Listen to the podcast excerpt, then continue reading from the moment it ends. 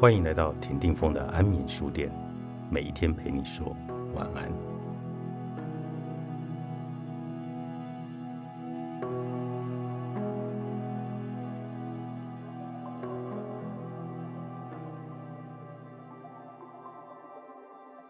表面的完美究竟是理想还是幻想？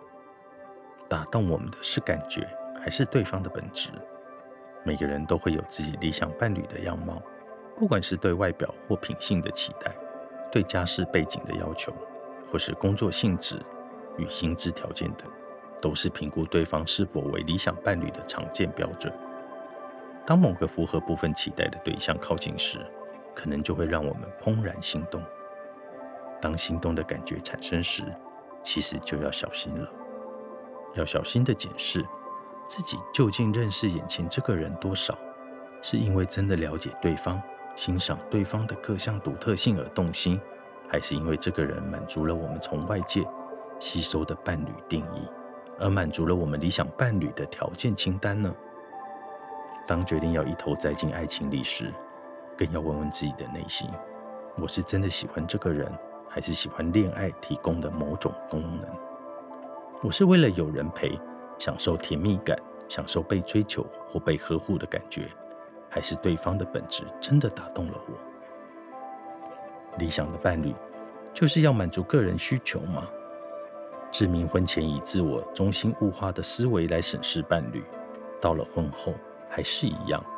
他理所当然的认为妻子应该多考虑他的感受。更应该要处处以他为主，完全没有想过妻子跟他一样，也是个有喜怒哀乐的独立个体。他期待妻子照顾自己的需求，却忽略妻子也有自己的需求要被照顾。他纯粹以思考物品价值的方式去思考妻子婚姻对他的价值。当人们开始思考与人无关的非社会事物时，大脑中负责与人有关的社会性思维区域就会被抑制，因为大脑中处理非社会思维的神经网络系统与主管社会思维的神经网络系统是不同的，两者在运作时互有冲突，有如神经跷跷板的两端，其中一端的火花会降低另一端的火性，这样的对立可能让个人专注在非社会性问题时能够提高效率。却也可能妨碍了我们思考对人性需求的关注。志明关闭了他大脑中负责思考与人有关的社会性思维系统，完全以非社会思维的模式，将人当成物品，而非带有情感的生命体，去审视妻子以及婚姻的可利用价值。这样的模式充满了理性，且越无情，不把眼前人的感受当一回事。志明唯一在乎的是。对方能不能成为提高他个人能力、生活品质，并为他养育优秀的下一代的工具？他想要的是一种能够提供他所需功能的现成关系，但忽略了真正的关系是从两人互动中慢慢养成的。关系就像孕育生命一样，是个充满一定程度未知的动态发展过程，而不是像被制成的商品一样是固定的。静止的是一种无生命且完全成型的物体。理想的伴侣就是要满足对方的需求吗？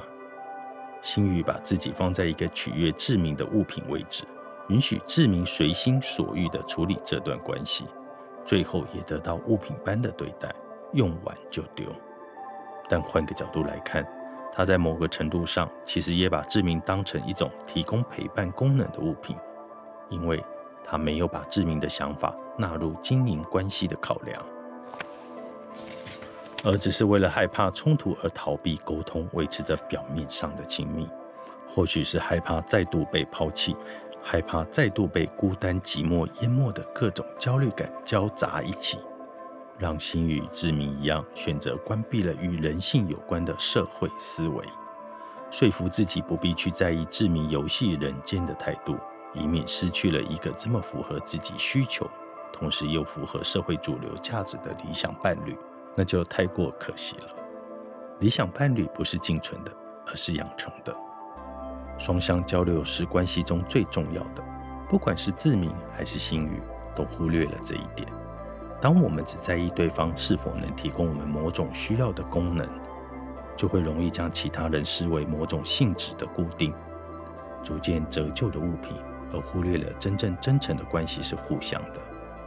如同哲学家布伯所说：“两个人会在关系中重新创造自己。我会因为关系中与你的交汇而改变，你也会因为与我的互动而有所不同。”也因此，真实的关系是要适度放下对他人符合自己要求的期待，认真的倾听对方，让自己能在他人的回应中不断的调整，这样有来有往的双向成长，才能让关系中的两人彼此滋养，而不是陷入一种商品功能终将用尽而不断耗竭彼此的状态，跳脱物化伴侣的思维。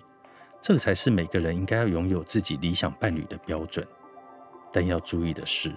这些标准不能纯粹以利益自己的物化思维来建立。当我们完全只用审视商品的角度去检视另一个人是否符合自己的清单标准，而不考量对方的感受、想法以及回应，抹杀了两个人讨论或合作可以创造的可能性。最后必然也要承受别人用相同的标准。来衡量自己，而这样的关系是具有伤害性的，也很难长久维持。关系物化，郭燕宇，商周出版。